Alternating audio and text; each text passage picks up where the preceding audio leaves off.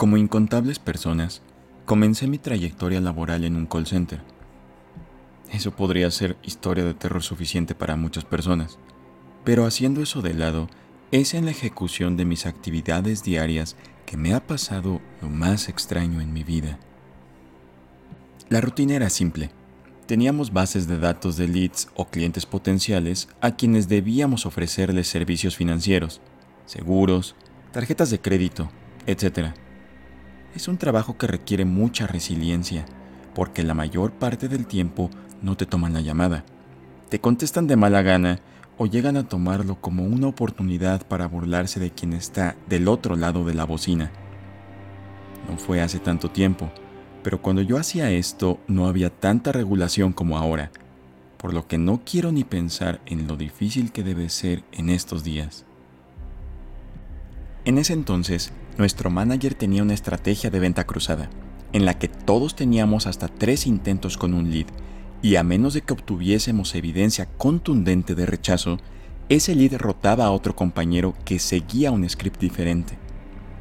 Era muy difícil que alguno de nosotros marcara con la verdad los rechazos, porque formaba parte de nuestras métricas e indicadores y podría hasta costarnos el trabajo. En otras palabras, la rotación de leads era lo común y entre nosotros sí nos llegábamos a decir cuáles eran pérdida de tiempo. Bueno, al menos entre los que teníamos buena relación.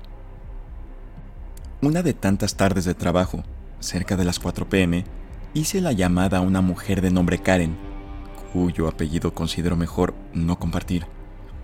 Usé mi script tal como lo indicaba mi entrenamiento, y la mujer me contestaba con sollozos y visiblemente alterada.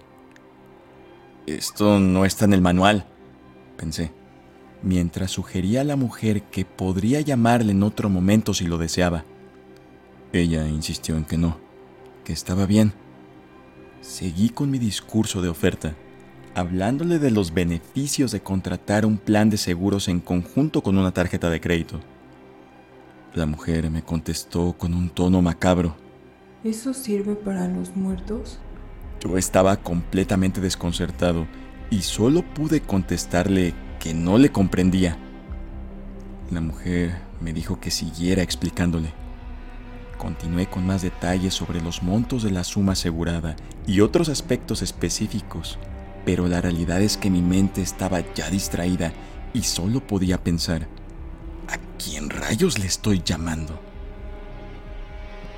Mientras le explicaba eso, la mujer me interrumpe y me llama por mi nombre completo. No sé cómo podría saberlo y pensaba en que quizá al presentarme le dije mis dos apellidos en lugar de solo mi nombre de pila y uno de estos.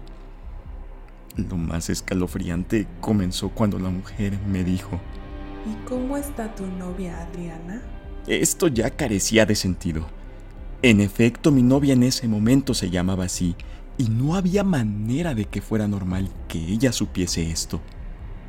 Yo estaba mudo, y la mujer reía al tiempo que me decía los nombres de las personas que estaban a mi alrededor. En ese momento colgué para terminar la llamada. En el sistema, solo registré a Karen como no interesada. Pero sabiendo a quién le asignarían la siguiente ronda de intentos, fui a prevenir a mi compañero de lo que me había pasado, sugiriendo que no la llamara. No me hizo caso. De hecho, lo primero que hizo fue llamar al número de Karen tan pronto le fue asignado, un día después de que yo lo hice. Mi compañero se acercó a mí contándome que, haciendo caso omiso de mi sugerencia, decidió llamar a Karen como primera en su lista. Según cuenta, contestó una mujer mayor que se identificó como la madre de Karen y que estaba alterada. Además de identificarse, alcanzó a vociferar que su hija había fallecido la mañana anterior y que ella acababa de recibir sus pertenencias como parte del proceso de identificación del cuerpo.